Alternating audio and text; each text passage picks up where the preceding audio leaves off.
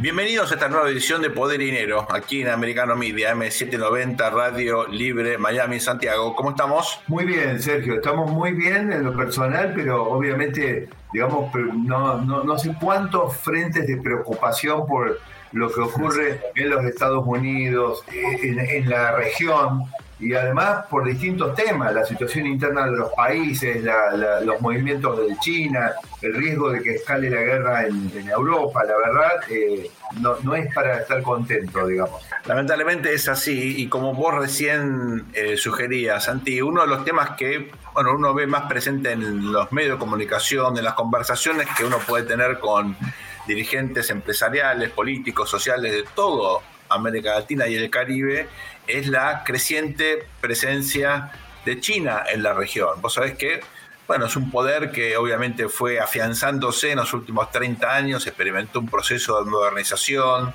de crecimiento industrial espectacular, eh, por su población, por el tamaño de su economía, hoy eh, obviamente es, la, segunda economía del mundo, desplazando a Japón, y bueno, se ha convertido en un factor de poder, con lo cual es natural que tenga influencia en el resto del mundo. Pero eh, en América Latina esto se está dando de una manera singular porque China, como todos sabemos, por un lado ocupa el espacio, el vacío que ha dejado Estados Unidos, que nunca tuvo una preocupación, uno diría, real y, digamos, eh, que se tradujera en política pública, en inversión en, la, en América Latina, tal vez desde fines de la década del 50, comienzo de los 60, con la Alianza para el Progreso. A partir del fracaso de esa iniciativa con la Guerra Fría, nunca más hubo una intención de extender la influencia real de Estados Unidos en la región.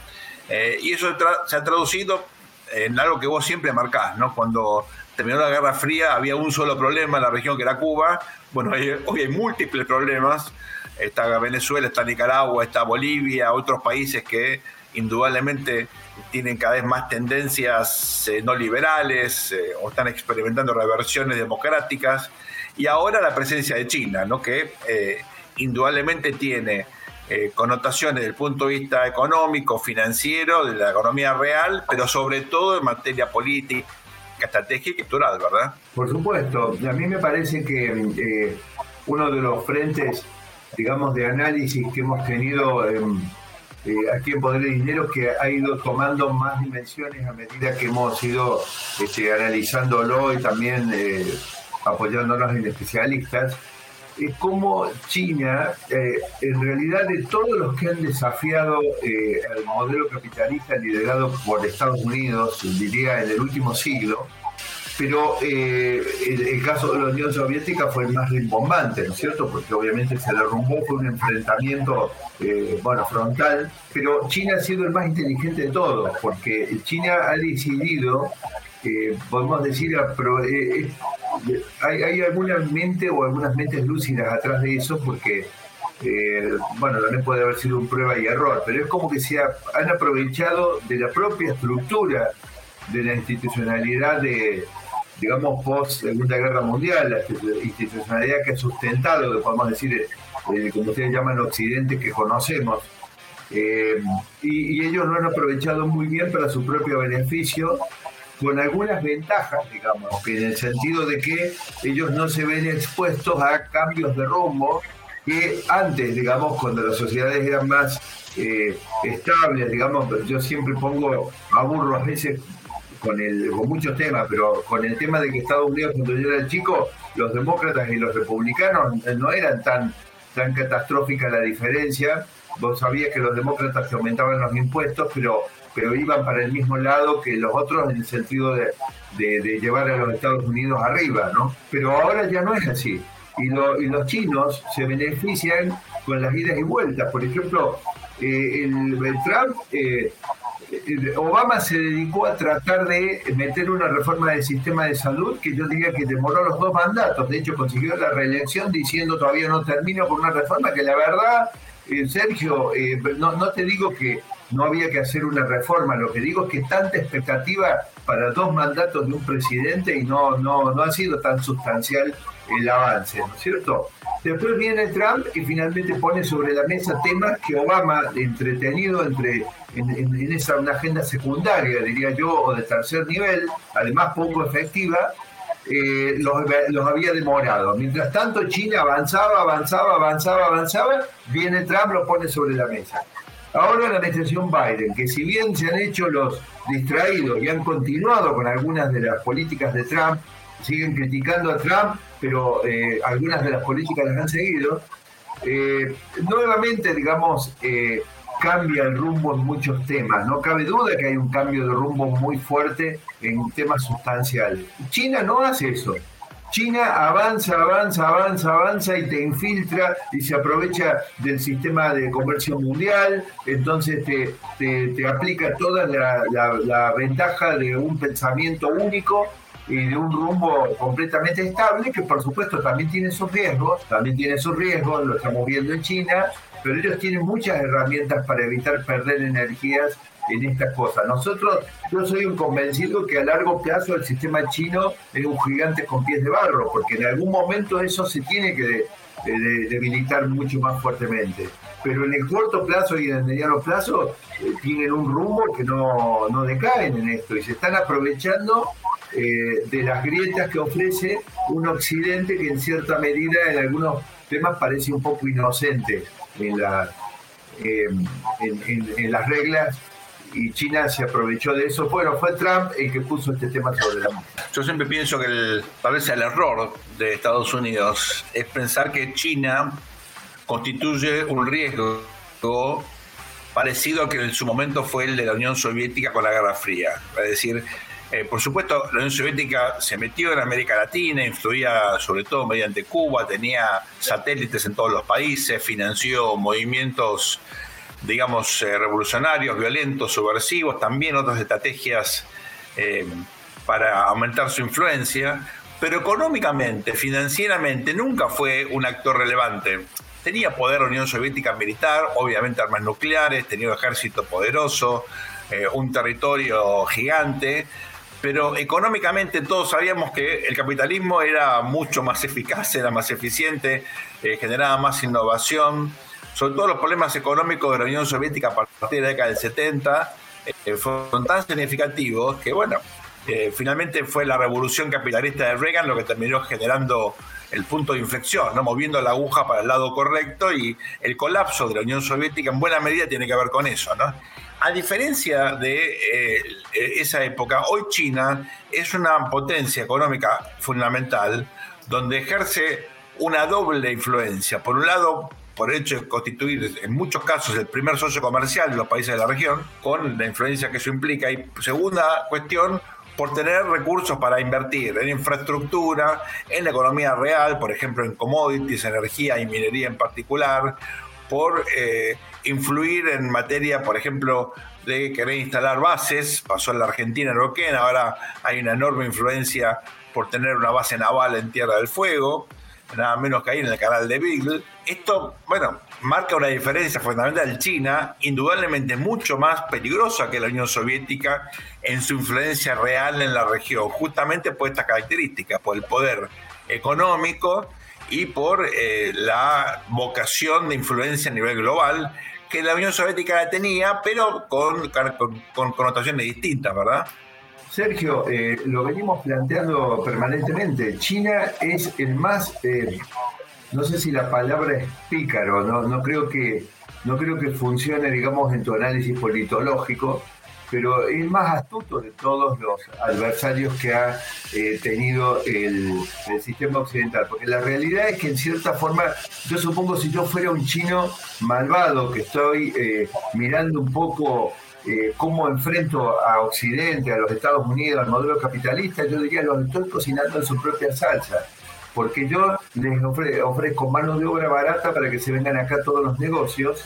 Entonces, digamos, la codicia del capitalismo, que sin ninguna duda existe, cuidado, yo lo digo como algo positivo, porque es la ambición poderosa que ha permitido que la humanidad este, hoy día tenga una oferta después de 400, 500 años, digamos, de bienes y servicios prácticamente, digamos, acompañando la explosión de la población mundial, pero es la codicia, digamos, de producir pagándole menos a los trabajadores, digamos, que en cierta medida es lo que hace 100 años atrás discutían Hoffa y todo, por todo el mundo, los Devors, entonces se llevó los negocios. Posteriormente, como decía Trump, con una lucidez que duele, eh, no, ellos usan el dinero para comprarse todos los negocios estratégicos y nosotros estamos usando nuestro dinero para poder pagar la, defensa de todos los países aliados nuestros que no quieren gastar en defensa, ¿no es cierto? Y en cierta medida Estados Unidos es como que se ha hecho muy fuerte con el uso del garrote. Ahora yo te pregunto si este problema que tienen con China lo resuelven a garrotazo. Es decir, no, creo que no. garrotazo quiere decir con las flotas de los portaaviones resolvés este tema. Yo creo que no. Santi, si te parece bien, vamos en el próximo bloque entrevistar al, yo creo, el principal especialista en estos temas en la región,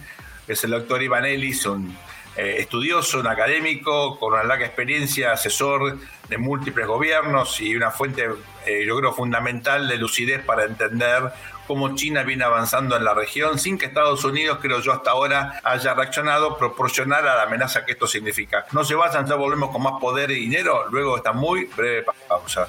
Bienvenidos a este segundo bloque, Poder y Dinero, aquí en Americano Media, AM790 Radio Libre en Miami. Como les comentamos en el bloque anterior, Santiago y yo ahora vamos a entrevistar al doctor eh, Iván Elis, que es un especialista en cuestiones de seguridad, eh, en general, en particular en América Latina, con una larga trayectoria, una cantidad infinita de publicaciones y ha venido recientemente investigando, analizando en profundidad eh, cómo China ha venido ganando terreno, eh, tanto en el Caribe, en América Central y también ciertamente en eh, América del Sur.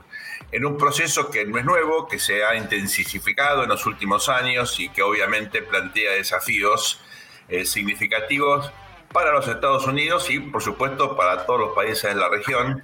China se ha convertido, como todos sabemos, en una potencia ya de eh, mucha envergadura, con mucha influencia en otras partes del mundo.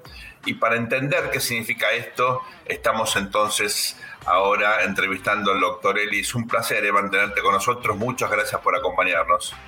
Gracias a usted, un gusto de estar con nosotros. Doctor Ellis, un gusto. Muchas gracias, un gusto. Cuéntanos, por favor, eh, cuáles son las características de este avance de China. ¿Es en materia política, financiera, eh, financiamiento de infraestructura, militar? ¿Cuáles son las áreas donde China está focalizando ahora eh, sus esfuerzos para ganar terreno en la región? Bueno, realmente el avance se ocurre en todas las áreas y hay interconexiones entre ellos. O sea, por supuesto, ya damos cuenta um, de, de, los avances económicos uh, que, que, incluyen no solo los avances en intercambio comercial, en que China se ha convertido al, primer socio comercial a casi todos los países de la región sur de, Costa Rica, sino también que, que, China avance en sus proyectos en, en la tierra. Um, hay un cálculo recién um, por uh, UNAM en, Ciudad de México que identifica más o menos 500 proyectos con valor de, más de 172 um, uh, mil millones de dólares uh, en los últimos 20 uh, años. pero aunque había un estancamiento de esos proyectos por, COVID, damos cuenta que hay, hay avances en, varios sectores. Um, por un lado, por ejemplo, um, donde siempre había avances en, minería, ahora especialmente damos cuenta de, de avances en a minerales estratégicos como, litio, especialmente en, en, Argentina, donde hay un sistema descentralizado uh, que facilita uh, avances así, uh, pero también uh, inversiones en, en, Chile, um, inversiones en, en, Bolivia, donde, um, bueno, recientemente el gobierno ya ha firmado un um, contrato muy importante de mil millones de dólares con, con, una empresa china, Catil, uh, pero también hasta en, México. Pero no solo se trata de, de los commodities, ah, sino también se trata de, de sectores de um, generación y transmisión de, electricidad, empresas como State Grid, em, empresas como um, uh, Tres Cargantes, SPIC, entre otros, y proyectos eólicos, proyectos fotovoltaicos, proyectos hasta nucleares. Ese proyecto, um, aunque en este momento un poco estancado, de, de en Argentina en, en, en 3. por supuesto, algo de preocupación es esos avances en sector digital. Por ejemplo, China está construyendo, um, bueno, Huawei está construyendo um, um, como nueve centros de, de, computación en las nubes en varios países en la región. Uh, también avances en, en sistemas de rastrejo, observación electrónico, um, uh, incluso uh, ciudades inteligentes y proyectos de también, uh, digamos, ciudades seguros, empresas no solo como Huawei, sino empresas también como Hikvision o, o, o, o que ya cada vez más pone um, con dificultades la habilidad de empresas en América Latina de, de proteger su propiedad intelectual, no solo en, China, sino en la región. Um, bueno, por supuesto, también en esta área digital um, se, notan los avances de, de, Huawei, especialmente en 5G, uh, pero también otras empresas como ZTE en infraestructura y, y, y en telefonía. Podemos hablar de de empresas uh, como Oppo y um, y, entre otros, um, y hasta en el comercio um, financiero. Entonces, um, eh, lo que estamos empezando a ver también, como usted dice, no solo se trata de, lo económico, sino también con un avance en, en, actividades políticas. O sea, el uh, presidente Xi Jinping acaba de, participar en esta última cumbre de, de SALAC y su, su presencia fue, fue notario. Y damos cuenta que por toda la región Ah, vemos ah, indicaciones de, de, la búsqueda de estrechar lazos. Por ejemplo, uh, Lula de Silva, el nuevo presidente de, de, Brasil, va a viajar a China el, el 28 de, marzo, pero también Gabriel Boric en Chile ha indicado que, va a viajar. Um, el presidente de Surinam, Chan Santoki, también parece que va a viajar. Gustavo Petro, aunque no oficialmente ha sido anunciado, um, se dice que, que va a viajar este año y hay noticias uh, que, que, Xi Jinping podría llegar también a América Latina eh, en este año. Um, incluso también vemos uh, indicaciones de um, que, que siga uh, las actividades militares, que, que, no solo tiene que ver con ventas y regalos de, de, equipos. O sea, Perú, por ejemplo, está ya en camino de recibir una cantidad impresionante de, de blindados, también blindados y otros vehículos contratados en, en en Venezuela hasta Perú, um, buques uh, recibidos, por ejemplo, de, um, anteriormente de, de, Trinidad y Tobago, pero, también um, regalos a varias, varias instituciones policiales, generalmente motos y vehículos, etcétera, que, que ayuda en construir esos lazos. Um, y por supuesto, uh, siempre muchas visitas uh, interinstitucionales entre estos. Y lo que parece es que especialmente um, estamos uh, posicionados de, ver un avance China en, este año por venir. Um, por supuesto, factor uno, que, que presidente Xi ya se ha instalado en, su tercer periodo en, la oficina, lo que abre el camino de, dar cierta estabilidad política para empresas estatales que, quieran seguir con sus inversiones en, América Latina, entre otros lugares. Ah, pero también um, el hecho que, que, China ha abandonado su política de zero COVID, eso también da cierta libertad no solo para um, jefes de, empresas a viajar a América Latina para, para concluir uh, cosas postergadas, sino también que este aumento de la demanda. Uh, China, uh, que es, es algo de, de, mucha importancia para, para muchos países. Por ejemplo, cuando hablamos de un país como Brasil, que el año pasado ya realizó como 173 mil millones de, dólares en, intercambio comercial, um, por ejemplo, gracias en parte a la guerra en Ucrania, gracias en parte de, um, de, esta, pelea entre China y los Estados Unidos, los envíos de, maíz en Brasil se destaparon entonces, el punto es, en, todos esos aspectos vemos un, un, gran avance en muchos sectores, influencia política que complementa lo económico, influencia militar que crea ciertas opciones en el caso de una guerra entre los Estados Unidos y, y, China. Um, y también todo esto generando las expectativas de, beneficios por líderes políticos y, económicos um, ya distorsiona um, este discurso en, en la región sobre los peligros que representa hay, hay muchos que están ya que evitan a veces hablar abiertamente sobre los peligros de, de, China como un inversionista y actor uh, peligroso predatorio porque no quiero en, hablar mal del sistema chino uh, ya perder o, poner en yaque la oportunidad de recibir lo que son parecen para ellos beneficios económicos de, de estos tipos inversiones. Entonces, sí, es, es, es algo bastante complicado, pero es un, un avance y un avance de, de, cual no estamos teniendo una conversación suficientemente abierta sobre los efectos. Iván, eh, nos quedan pocos minutos. Me gustaría ya plantearte el interrogante para el próximo bloque. Eh, América Latina lamentablemente se eh, bueno, primarizó en los últimos años, vale decir, tiene cada vez más un componente de sus exportaciones más significativo de bienes primarios, eh, obviamente alimentos, energía, minería. Eh, incluso países como eh, Brasil se han desindustrializado en términos relativos. El sector agroindustrial creció más que el sector más tradicional de la industria. Con la excepción de México, por el Tratado de Libre Comercio, por supuesto, el resto de la región depende de commodities. Esto lo vuelve naturalmente dependiente de China por razones obvias, porque China es un gran comprador de commodities. Y ahí empiezan las dificultades, porque claro, los clientes los tenemos en Asia y los valores, eh, la tradición es occidental. ¿Cómo puede compatibilizarse ambos aspectos? Vale decir, la dependencia, sobre todo comercial, con China y los vínculos políticos, culturales eh, y tradicionales eh, con, con, Occidente. Creo que ahí hay una contradicción que por lo menos eh, desde el sur es difícil de resolver.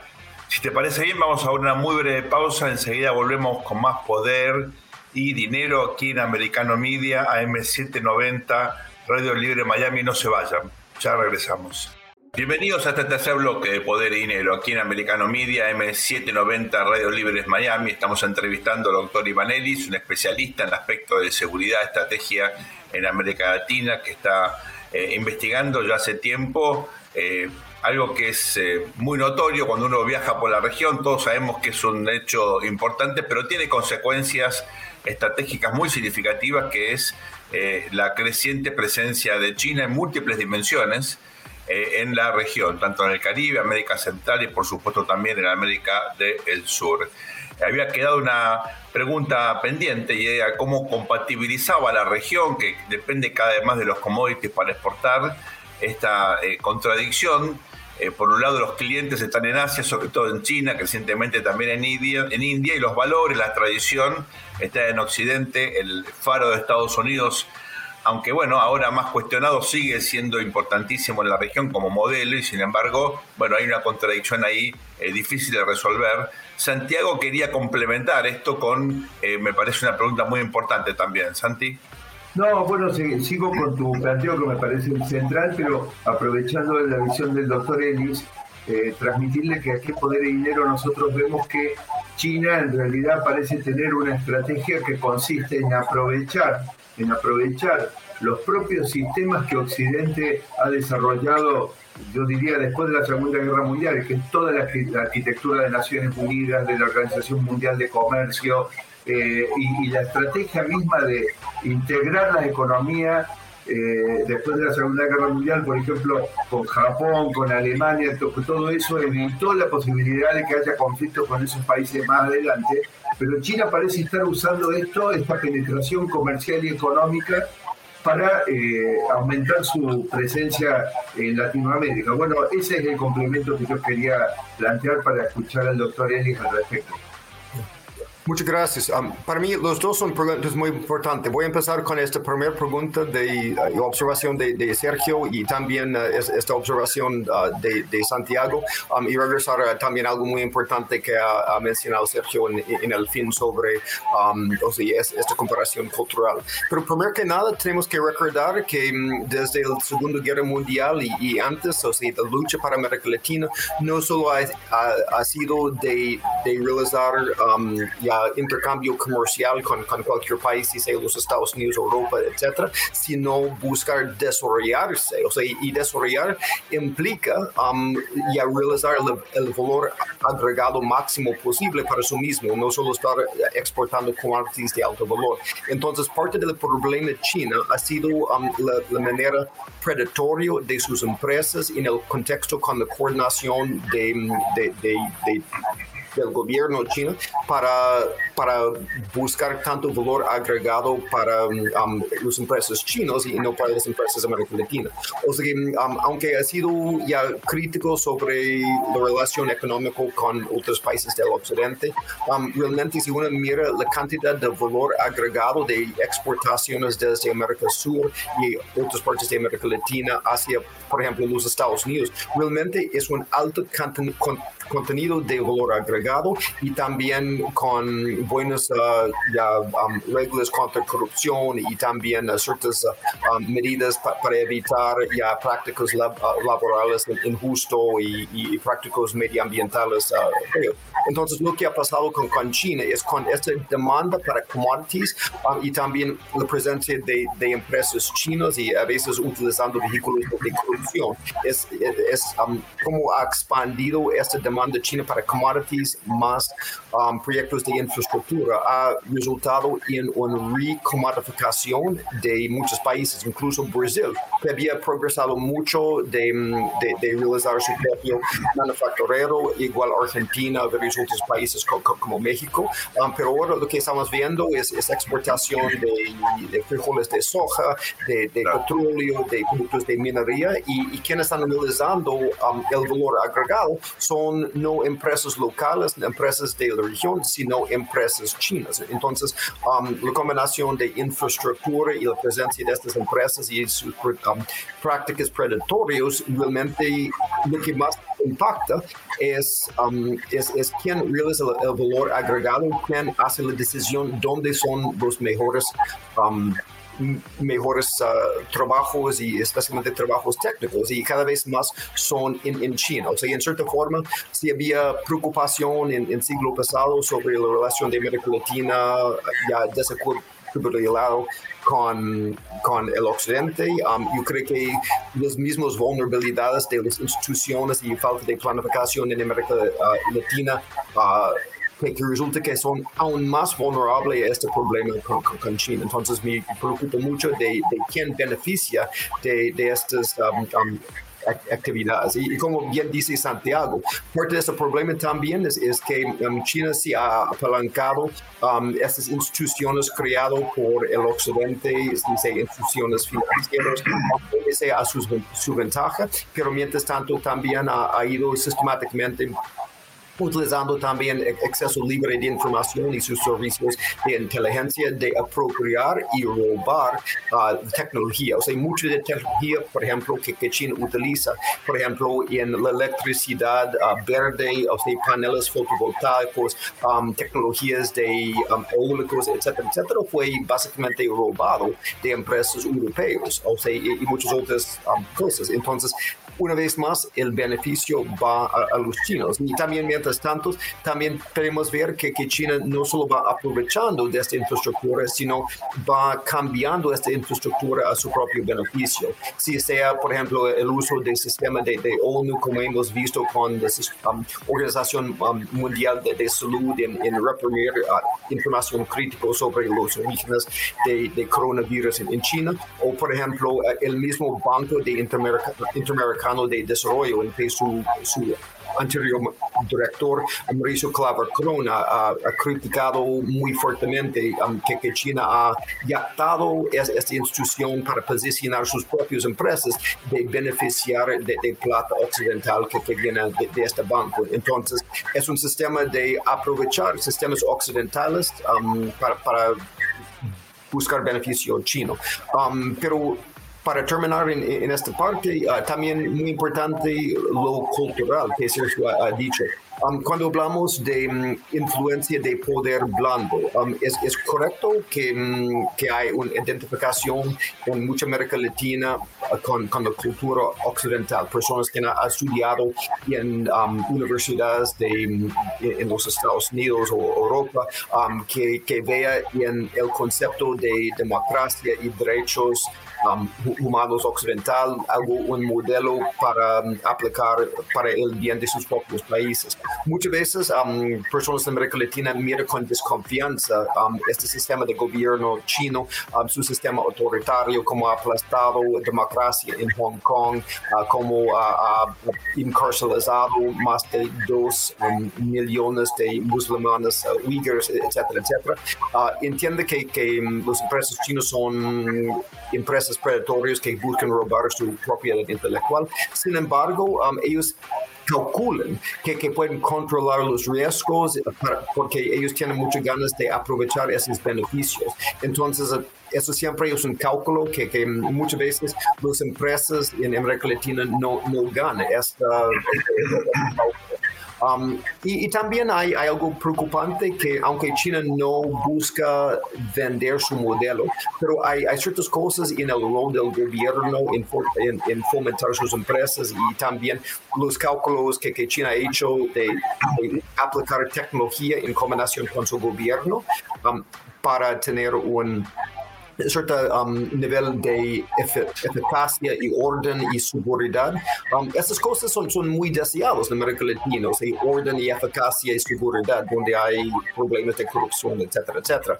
Pero el problema entonces es, es este que ser un sacrificio um, de, de, derechos y protecciones a derechos humanos y privacidad de, del individuo um, para obtener esta seguridad. Um, entonces, eso es, es como venderse al diablo.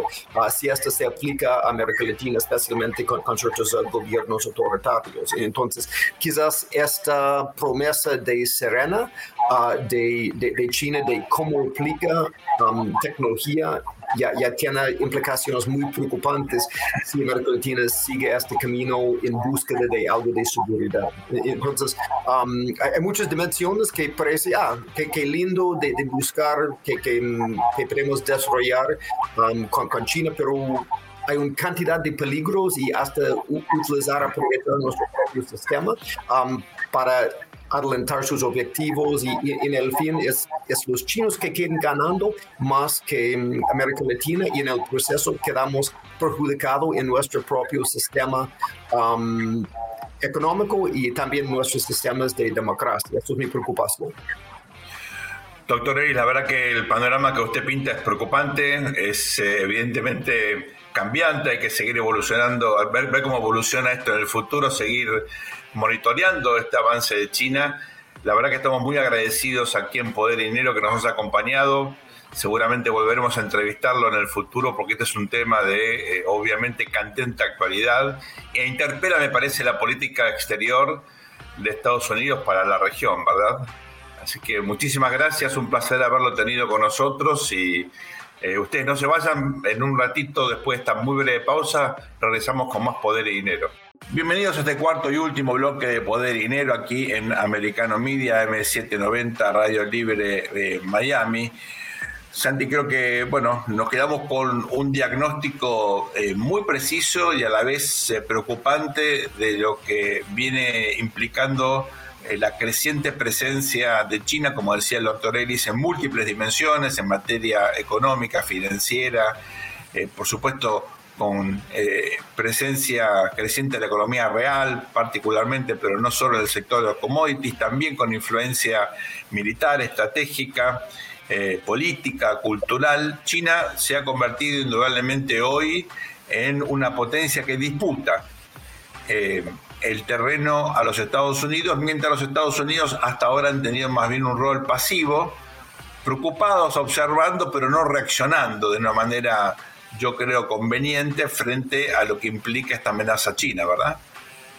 Sí, eh, eh, totalmente, y, hemos desarrollado mucho, tanto en la apertura como en la ida y vuelta con el doctor Ellis, eh, un, poco, un poco más específicamente el tema de los movimientos de China y cómo China aprovecha, digamos, las grietas y las más que grietas, digamos, sí, la falta de servicio. No nos olvidemos que cuando uno genera una institucionalidad, enseguida aparece el efecto Bernstein, que es conservadores no quieren eh, no quieren ir actualizando esa institucionalidad porque aparecen los burócratas y, todo que, que se resisten a, poner al día las instituciones a la medida que la, formación de la sociedad lo va exigiendo. También hay que reconocer que las instituciones están para dar estabilidad, o sea que yo no puedo cambiar las instituciones todos los días Pero eh, aparece un segundo elemento y es que el modelo de, de liderazgo de los Estados Unidos en la región porque que también en poder de dinero lo tratamos de manera permanente. Entonces se juntan dos elementos. Un elemento es que los chinos son realmente muy vivos para poder eh, aprovechar todas las oportunidades en muchos planos, en este caso la penetración en Latinoamérica. Y los Estados Unidos que lo único que hacen es impedir. Te prohíbo esto, no te, no te permito lo otro, esta senadora norteamericana que le dio una advertencia a Argentina hace pocos días, prometiéndole algo así como, me parece que era de, proporciones bíblicas, la verdad, eh, yo, digo, no, he visto una cosa más desafortunada, y en este caso digo, ni siquiera sé si era demócrata o republicana quien dijo esto, pero es totalmente inapropiado, así como los latinoamericanos, cuando te acordás cuando le organizaron una contra, contracumbre a Bush, una pinzada, una payasada, la verdad me da vergüenza eh, que haya ocurrido eso. 2005. Esto, tampoco puede ahí vemos un poco el modelo. El modelo es te impido, te amenazo con una crisis de tipo bíblico. Ahora no hay un solo país en la región que haya podido decir yo he salido adelante porque se aplicó un modelo que seguramente no sería el mismo que el PRE, que es conocido como Plan Marshall, que es el que se aplicó para el desarrollo de Europa, Plan de Reconstrucción Europeo, eh, no ha habido esto. Lo que ha habido es un esquema de, digamos, de, financiero con el fondo, donde el fondo te da, pero te exige. O sea, siempre una herramienta de presión y de coacción no una herramienta de desarrollo.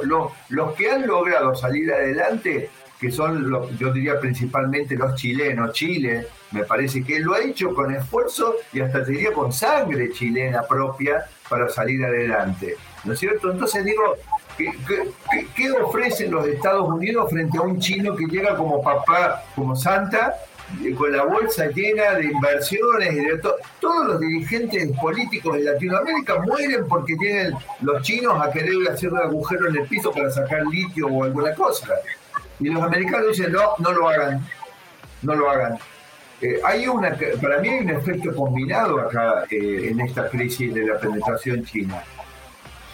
Es así. Eh, cosa que a mí es una pregunta al doctor Ellis y creo que sería importante, ¿no? Que, surjan más estudios cuantitativos para evaluar exactamente eh, en qué áreas, con qué eh, profundidad ya se ve la influencia china en la región y también eh, cómo esto influye. Por ejemplo, el voto de Naciones Unidas. Por ejemplo, cuanto más inversión directa china cuanto más dependencia del comercio exterior, los países tienen menor grado de libertad para votar eh, sanciones o cuestiones vinculadas a derechos humanos en Naciones Unidas, porque obviamente la influencia eh, es real y eso te condiciona, te condiciona los valores. ¿No?